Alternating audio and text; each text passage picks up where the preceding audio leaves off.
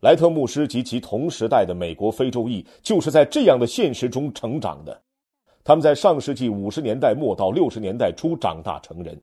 当时这个国家仍在实行种族隔离的法令，人们的机会也受到高度制约。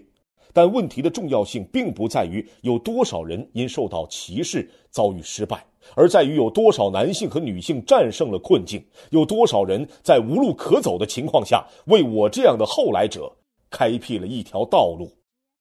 然而，在所有这些人付出大量血汗实现自己的美国梦的同时，还有很多人没有成功。可以说，出于这样或那样的原因，他们最终都被歧视击垮。失败造成的影响也延续到后代子孙。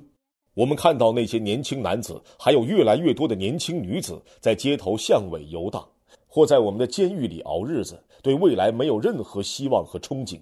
即使是那些功成名就的黑人，种族和种族主义问题也继续从根本上决定着他们的世界观。对于莱特牧师同时代的男男女女，对羞辱、疑虑和恐惧的记忆并没有淡出，那些年代留下的愤怒和怨恨也没有消逝。这种愤怒可能不会在公共场合显露，也不会向白人同事或白人朋友表示。但在理发店和饭桌上却可以听到这种声音，这种愤怒情绪有时也被政治人物利用，以种族为争取选票的砝码，或借此为自己的失利开脱。星期天上午，在教堂的讲坛上和坐席间，时而也会听到这种声音。很多人听到莱特牧师在几次布道时表露的愤怒情绪，不免感到惊愕。其实，这不过是验证了一句老话。美国生活中种族界限最鲜明的时刻是星期天上午，这种愤怒情绪往往适得其反。事实上，这种情绪经常会分散人们解决实际问题的精力，使我们难以正视我们自身状况的复杂性，妨碍美国非洲裔群体结成实现真正转变所必须的联盟。但这种愤怒切实存在，而且影响巨大。单凭主观愿望否认其存在，在不了解其根源的情况下横加指责，只能加深不同种族之间业已存在的误解。事实上，一些白人群体也怀有类似的愤怒情绪。大多数属于劳动阶层和中产阶层的美国白人，并不觉得他们作为白种人享受到了什么特权。他们走过的历程就是移民走过的历程。因为对他们而言，没有人赠予过他们任何东西，他们完全是白手起家。他们一辈子勤恳工作，到头来却有很多人眼睁睁地看着自己的工作被输出到海外，苦干了一生，养老金却付诸东流。他们深感前途未卜，渐渐与自己的梦想失之交臂。在这个薪酬不见增加的全球竞争时代，机会被视为一种零和游戏。你的梦想成真，就意味着我的梦想破灭。因此，当我们知道自己的子女只能乘校车到城镇另一头的学校上学时，当我们听说为了纠正不平等现象，一名美国非洲裔得到照顾、获得一份好工作或被一所好大学录取，但那一段不平等的历史根本不是他们的过错时，当他们对城区犯罪活动的忧虑被说成是某种偏见时，不满情绪便一天天加深。与存在于黑人群体的愤怒情绪一样，这些不满情绪往往不会在相互礼遇的场合显露，但这种不满对至少一代人的政治结构产生了影响。对于福利政策和平权法案的种种不满，促成了里根联盟的形成。为了赢得选举的胜利，政界人物经常利用人们对犯罪的恐惧心理。谈话节目主持人和保守派媒体评论员不惜付出一生的精力批驳对种族主义的不实指控，与此同时，却认为种族不公正和种族不平等的正当讨论只不过是所谓社会规范的问题或逆向种族主义的表现。正如黑人的愤怒情绪往往适得其反，白人的这些不满情绪也导致注意力的转移。忽视了中产阶层的压力的真正根源，以内线交易、有漏洞的会计制度和贪图眼前利益为特征的公司文化，华盛顿被游说团体和特殊利益集团操纵的局面，只考虑少数人利益而不顾广大民众利益的经济政策。然而，仅凭主观愿望要求美国白人抛弃不满情绪，断言他们受人误导，甚至给他们贴上种族主义者的标签，但同时并没有认识到他们的深切忧虑是合情合理的，也加深了种族鸿沟，阻碍了通往相互理解的道路。这就是我们的情况。多年来，我们始终处于种族僵持的局面，难以自拔。与某些人对我提出的批评恰恰相反。不论他们是白人还是黑人，我从来没有天真到以为单凭一届选举、单凭一名候选人参选就能超越种族差异，更不用说是像我这样并不完美的候选人了。但我执着的表明一个坚定的信念，这个信念根植于我对上帝的信仰和对美国人民的信心。只要齐心协力，我们便能愈合一些历史遗留的种族伤痕。事实上，若想在完善联邦的道路上继续走下去，我们无其他选择。对美国非洲裔群体而言，这条道路意味着承受我们的历史重负，但不做历史的牺牲品。这意味着继续坚持在美国生活的方方面面，完全享有公正待遇的要求，但也意味着将我们的具体诉求。要求改善医疗、教育和就业状况等，同全体美国人民的共同追求相结合，为打破玻璃天花板而艰苦奋斗的白人女性、被解雇的白人男子、忙于养家糊口的外来移民等。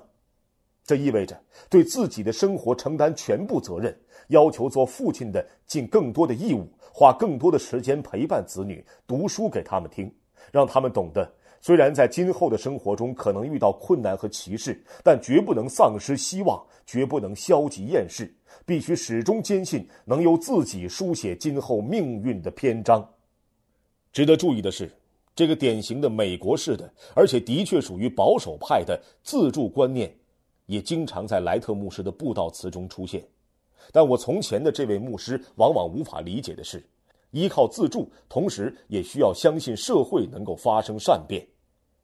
莱特牧师的布道词存在的重大谬误，不在于他谈到我们社会的种族主义，问题在于他的话似乎认为我们的社会是静止的，似乎从未取得任何进展，似乎这个国家一个使他所属群体的一名成员有可能竞选国家最高公职，并促使白人与黑人、拉美裔与亚裔。富人与穷人、年轻人与老年人相互融汇的国家，仍然无可救药的与悲惨的往事捆绑在一起。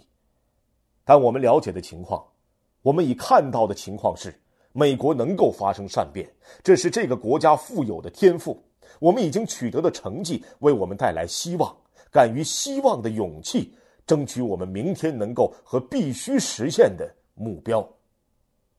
在白人社区。改善联邦国家的道路意味着需要承认，美国非洲裔群体经历的痛苦不仅仅存在于黑人的心中。歧视的遗风以及目前发生的各种歧视事件，虽然不像过去那样明显，已是无可置疑的事实，必须得到解决。不只停留在口头上，而且需要付诸行动。扶持我们的学校和我们的社区，加强执行民权法，保证我们刑事司法系统公正不已。为这一代人架起以往历代人从未获得的机会的梯子，这要求所有的美国人意识到：你实现自己的理想，不必以牺牲我的理想为代价。注重黑人、黄种人和白人孩子的健康、福利和教育，最终有助于全美国的繁荣。最终需要的，恰恰是世界上所有伟大宗教所要求的。我们希望别人怎样对待自己。我们也需要以同样的方式对待别人。经书告诉我们，让我们成为我们弟兄的庇护人，让我们成为我们姐妹的庇护人，让我们寻求我们相互之间共同的利益，也让我们的政治生活体现这种精神。我们的国家可以有所选择，我们可以接受滋生分裂、冲突和消极态度的政治，我们可以仅在发生引人注目的事件时谈论种族问题。正如我们在 O.J. 审判时所做的，或在悲剧发生之后；正如我们在卡特里娜飓风灾后所做的，或作为晚间新闻的谈资，我们可以每天在每一个频道播放莱特牧师的布道情景，从现在直到大选继续评头论足，并且在竞选中只提一个问题，即美国人民是否认为我在某种程度上相信或同情他那些最激烈的言辞。我们可以猛烈抨击希拉里一位支持者的某些失言之处，以此证明他在打种族牌；或者我们可以揣测白人男子是否会在大选期间全体投向约翰·麦凯恩，不再考虑他提出的政策。我们可以这样做。不过，如果我们真的这样做，我可以告诉大家，下次选举时我们会谈论其他一些枝节性话题，于是就会有下一次，还会有再下一次，结果是一成不变。这是一种选择。或者，此时此刻，在这次选举期间，我们可以共同表示，这次绝不再如此。这一次，我们要谈的是衰败的学校，这样的学校剥夺了黑人和白人的孩子、亚裔和拉美裔的孩子、印第安人的孩子的前途。这一次，我们希望不再抱消极的态度，不再认为这些孩子不会读书，不再认为这些外貌与我们不同的孩子是别人的问题。美国的孩子不应该如此，他们都是我们的孩子，我们不应该让他们在二十一世纪的经济中掉队。这一次绝不再如此。这一次我们要谈的是，在急诊室排队的病人中，为什么都是没有医疗保险的白人、黑人和拉美裔？他们自身没能力战胜华盛顿的特别利益集团，但如果我们携手努力，他们就能与之抗衡。这一次我们要谈的是。曾经给各种族的男男女女提供体面生活的工厂，如今已被关闭；曾经属于各宗教、各地区和各行各业美国人的住房，如今被迫出售。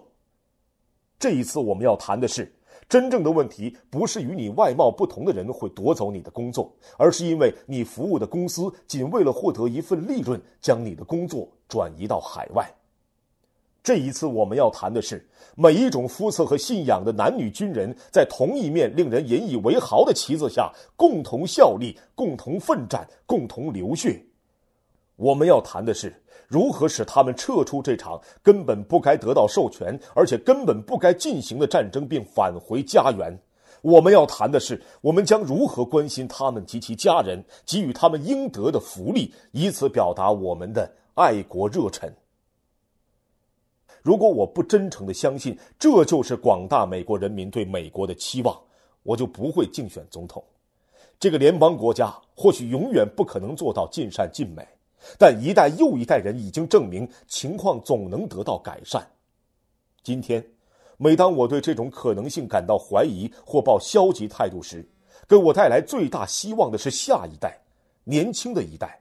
他们对变革的态度、信心和开放的胸怀，已经使这次选举具有划时代意义。我今天特别想为各位说一段故事。我曾非常荣幸的在金博士诞辰之日讲述过这一故事，地点是亚特兰大金博士主持的以便以谢敬礼会教堂。一位名叫阿什利·巴亚的二十三岁白人年轻女子。为我们组织南卡罗来纳州佛罗伦斯市的竞选活动。自这次竞选开始以来，他始终在这个以美国非洲裔为主的社区组织活动。有一天，他参加了一场圆桌讨论会，大家轮流讲述自己的情况以及他们为什么来参加讨论会。阿什利说，他九岁那年母亲得了癌症，有几天没有上班，为此遭到解雇，也失去了医疗保险，他们不得不申请破产。在这种情况下，为了帮助母亲，阿什利决定必须做些什么。他知道食品是他们生活开支最大的项目之一。阿什利设法让母亲相信，他实在最喜欢和最想吃的是芥末调味三明治，因为这是最省钱的吃法。他这样维持了一年。直到他母亲情况好转，他向参加圆桌讨论会的人说：“他参加我们竞选工作，原因是能够为美国其他数百万也愿意并且也需要帮助自己父母的儿童提供一些帮助。”现在的阿什利或许也可能做出不同的选择，在这个过程中，说不定有人曾对他说：“他母亲遭遇到这些问题，其根源是依靠福利生活但懒惰不愿工作的黑人。”或许是非法进入美国的拉美裔，然而，他没有另做选择。他寻找志同道合的人，共同反对不公正现象。总之，阿什利说完自己的往事后，逐个问在座的人：他们为什么支持这次竞选？大家的经历和理由都不尽相同。许多人都谈到具体问题。最后，轮到一位老年黑人，老人一直静静地坐在那里。阿什利问他为什么来参加讨论，他没有提出任何具体问题，他没有谈医疗保健或经济问题，他没有提教育，也没有提伊拉克战争，他没有说他来到这里是因为巴拉克·奥巴马，他只向在座的人说：“我因阿什利而来，我因阿什利而来。”就此话本身而言，这名白人女孩与这位老年黑人一瞬间的相互认同，并不足以说明问题。不足以为病者提供医疗照顾，不足以为失业者提供工作，也不足以为我们的孩子提供教育机会。但这是我们的起点，我们的联邦国家可以从此日益强盛。自一批爱国者在费城签署这份文件以来，无数世代的人们在这二百二十一年中已经认识到这一点，这，是走向完美的起点。